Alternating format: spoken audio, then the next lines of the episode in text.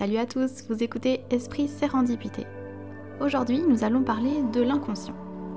Comment il fonctionne et quel impact il a sur notre quotidien. Pourquoi parle-t-on de reprogrammer son inconscient Et surtout, dans quel but? C'est ce que nous allons voir dans ce cinquième épisode.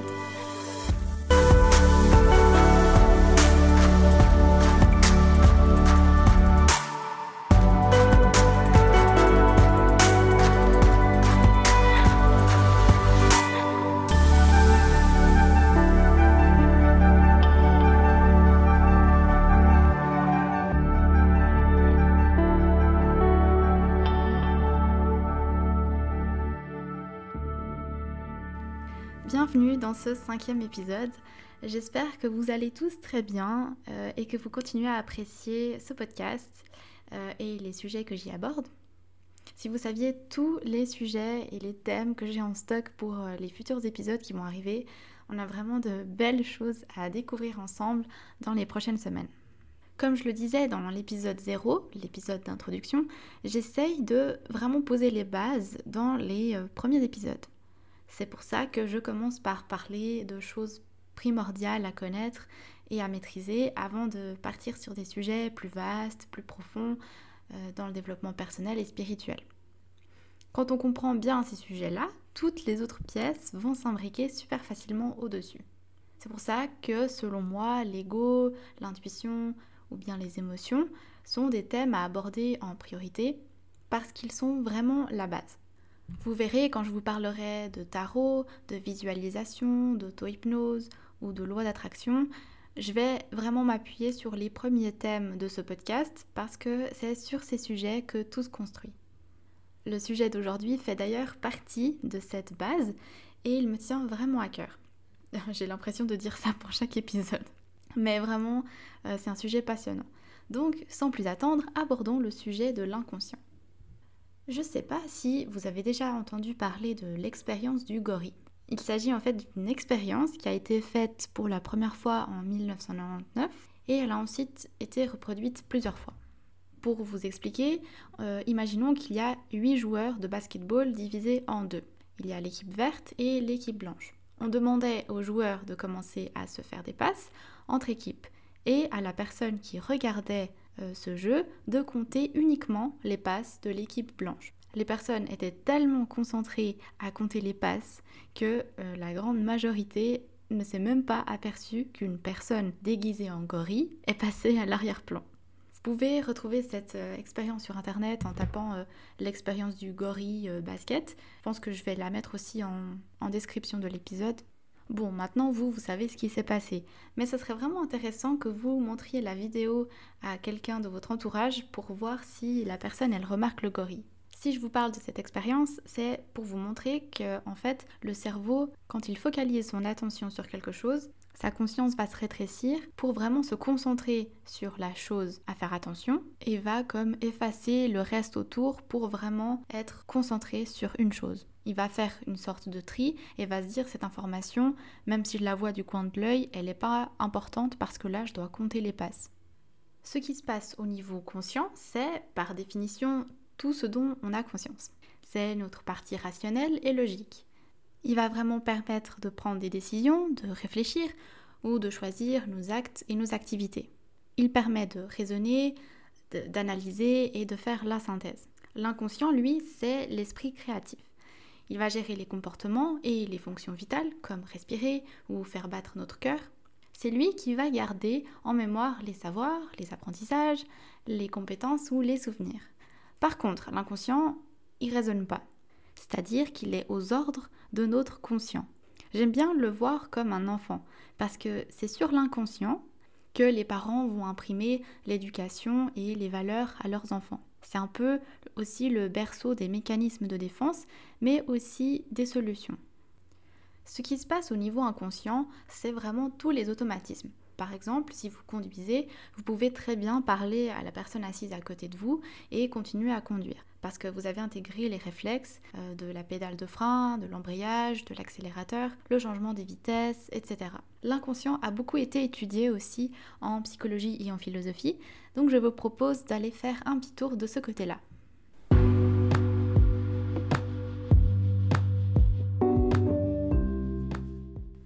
Le XVIIe siècle, la philosophie a commencé à porter davantage son attention sur la conscience et sur ses différentes manifestations, à savoir la pensée, la mémoire ou l'imagination. Par contre, il faudra attendre le XXe siècle pour que Sigmund Freud commence à véritablement s'intéresser à l'inconscient. Donc si vous ne le connaissez pas, Sigmund Freud, c'est un neurologue, il a fait des études de médecine et il s'est particulièrement intéressé au système nerveux.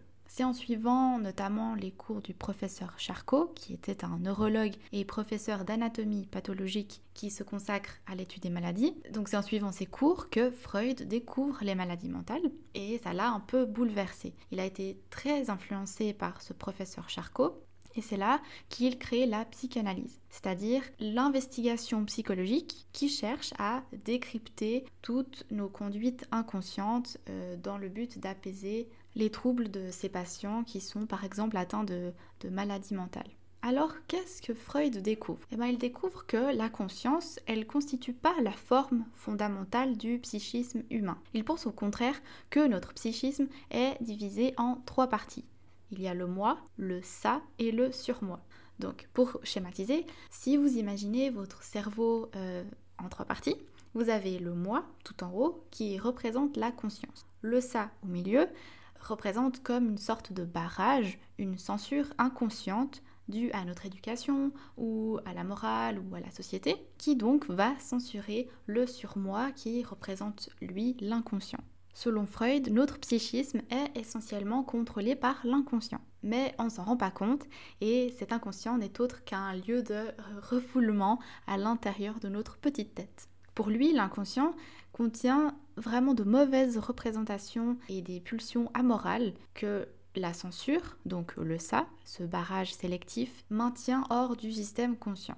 Et donc, les personnes comme vous et moi, on repousserait dans l'inconscient des représentations ou des pulsions qu'ils jugent indésirables. Et bien sûr, cette opération se ferait mécaniquement, donc sans que l'on s'en rende compte. Avec ces théories, ça voudrait donc dire que ce qui est profondément refoulé dans notre inconscient et qu'on n'exprime pas consciemment continue quand même de travailler en arrière-plan sans qu'on s'en rende compte et que ça continue à déterminer notre identité. C'est pour ça que Freud disait que pour se connaître soi-même, il faut absolument passer par la psychanalyse c'est-à-dire remonter ce qui se passe dans la profondeur de notre inconscient à la surface.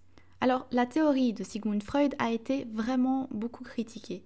Des philosophes ont reproché à la psychanalyse de ne pas être une vraie science, et il y a notamment Sartre qui vient complètement détruire la théorie de Freud. Pour lui, cette idée d'inconscient, elle remet en cause toute la liberté et la responsabilité des humains. Ça signifie que l'inconscient nous condamnerait à ne plus être maîtres de nous-mêmes et à n'être que de pauvres hommes irresponsables qui seraient victimes de nos pulsions incontrôlables. Et donc, si on croit en l'inconscient, ça revient alors à nous déresponsabiliser. Par exemple, on a déjà tous entendu Oui, je suis timide, mais c'est pas ma faute, c'est ma nature. Et ça, pour Sartre, c'est pas juste et c'est de la mauvaise foi.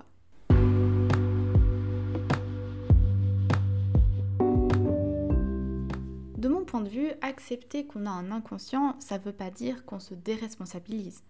Bien au contraire, je trouve qu'on va même faire le contraire. On prend totalement notre responsabilité surtout si derrière on essaye de changer nos mécanismes inconscients qui nous font du tort dans notre vie. Aujourd'hui, la science a pu prouver que nos actions sont pour la plupart des mécanismes, des habitudes tellement ancrées en nous qu'on s'en rend plus compte. C'est pour ça que la méditation est très utile pour revenir complètement à nous. Si vous n'avez pas écouté l'épisode 4 sur le moment présent, je vous invite à l'écouter ou à le réécouter car je parle justement des bienfaits de la méditation active notamment. Il faut aussi savoir qu'utiliser notre conscient nous demande une certaine énergie et donc notre cerveau va essayer d'automatiser un maximum d'actions et surtout de trier les informations qu'il estime vraiment nécessaires sur le moment. C'est pour ça que quand je vous ai parlé de l'expérience sur le gorille et le basket, la plupart des gens ne remarqueront pas le gorille parce que le cerveau est occupé à compter les passes et le gorille qui passe n'est pas sa priorité. C'est aussi comme ça que fonctionnent tous les tours de magie. On détourne notre conscient, notre attention pour la fixer ailleurs et donc on n'est plus focalisé euh, sur la chose à voir, sur le truc du magicien. Et c'est aussi évidemment pour nous faciliter la vie que ces automatismes sont là. Par exemple, on peut marcher en mangeant son croissant et en composant un message sur son téléphone avec l'autre main. Aujourd'hui, des études montrent vraiment clairement que la conscience vient après l'inconscient. Beaucoup de choses se passent dans l'inconscient sans qu'on n'en sache rien.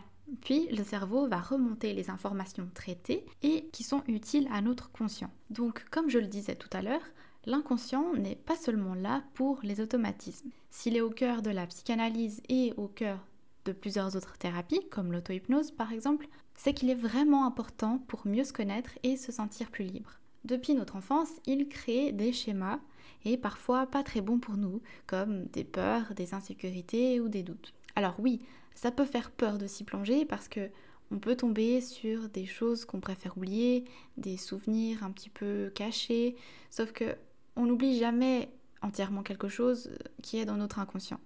Il va ressortir d'une manière ou d'une autre, que ce soit par le corps, par des émotions ou des schémas répétitifs qui nous pourrissent un peu la vie. Je vais vous donner des exemples qui vont sûrement vous parler. Si vous perdez trois jours de suite vos clés de maison, c'est ce qu'on appelle un acte manqué, on sous-entend ici que notre inconscient essaye de peut-être nous faire passer un message. Quand un ami enchaîne les désillusions amoureuses, on va lui suggérer que peut-être il a inconsciemment peur de l'engagement. Ou on va perdre l'adresse d'un rendez-vous professionnel super important qui aurait été un grand impact dans notre carrière, mais qui ne satisfaisait pas notre créativité. Donc c'est comme si notre inconscient nous avait fait perdre cette adresse parce que de toute façon, à l'intérieur de nous, on ne voulait pas vraiment ce poste. Prenons d'autres exemples. Imaginons un enfant de 5 ans qui voit son père en train de bricoler, puis il se dit Ah, je vais aller euh, aider mon papa. Donc il va aller chercher un outil dans le garage, il prend, je sais pas moi, une scie, et du coup il va vers son papa tout content, et son père, il a une réaction un peu paniquée et exagérée à la vue de son fils qui tient la scie. Si cette réaction marque l'enfant, il va peut-être dans le futur être mal à l'aise quand il va utiliser cet outil sans vraiment savoir pourquoi. Si très jeune, un enfant a vu ses parents se divorcer ou se disputer très souvent et que ça crée un certain choc émotionnel en lui, il va porter ça dans son inconscient et peut-être se dire que de toute façon, son mariage à lui finira en divorce. Donc tout ça, tous ces exemples, euh, c'est en fait des schémas de comportement inconscient. Notre inconscient se programme vraiment comme un ordinateur en fonction de notre histoire passée. Et on va être un peu prisonnier de ces schémas parce que consciemment, on ne va pas les remarquer. La trace de ces schémas, la profondeur de ces traces dépendra vraiment de la force de l'émotion, de l'expérience qui a créé cette trace. Donc plus ce qu'on a vécu est choquant, traumatisant, émotionnellement très dur, plus ça va laisser une trace profonde dans notre inconscient et plus ça va se répercuter dans notre vie. Ces schémas de comportement peuvent se diviser en catégories. Il y a d'abord les schémas d'évitement. Donc là, ça veut dire qu'on va éviter la problématique, l'événement qui va ressembler euh, de près ou de loin à ce que j'ai vécu. On peut prendre un exemple. Une petite fille, elle habite dans une chouette maison. Elle va à l'école, elle a plein d'amis, elle adore sa maîtresse, etc. Un jour, ses parents doivent déménager. Elle va donc se retrouver dans une nouvelle ville, une nouvelle maison. Et là, à l'école, la maîtresse, elle est un petit peu plus colérique que l'ancienne. À l'école, euh, les, les, gens ne sont pas très gentils avec elle. Elle commence même à se faire taper dans la cour d'école. Du coup, tout s'enchaîne. Elle n'aime plus la maison, etc. Mais ce que je ne vous ai pas dit, c'est que les parents ont déménagé pour créer une entreprise. Et les problèmes que cette jeune fille a dans sa vie actuelle en tant qu'adulte, c'est qu'elle-même souhaite créer une entreprise et pourtant ça ne fonctionne pas. Là, c'est typiquement un exemple de schéma très ancré en elle depuis son enfance. Pour elle, créer égale souffrir. Parce que quand ses parents ont voulu créer une entreprise, elle en a beaucoup souffert du fait qu'à l'école ça se passait pas bien. Euh, voilà. Donc dans ce schéma d'évitement, son inconscient va toujours l'empêcher, va vraiment lui mettre une barrière et elle pourra jamais créer quoi que ce soit si elle ne traite pas ce schéma, évidemment. Pour les autres schémas, alors il y a aussi le schéma de maîtrise, le schéma d'opposition, le schéma de compensation, le schéma de reproduction.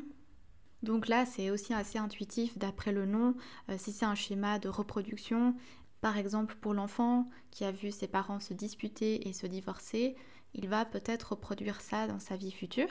Quand c'est des schémas d'opposition, là, euh, selon ce qu'on a vécu, on va fortement s'opposer la même situation qu'on a euh, vécue.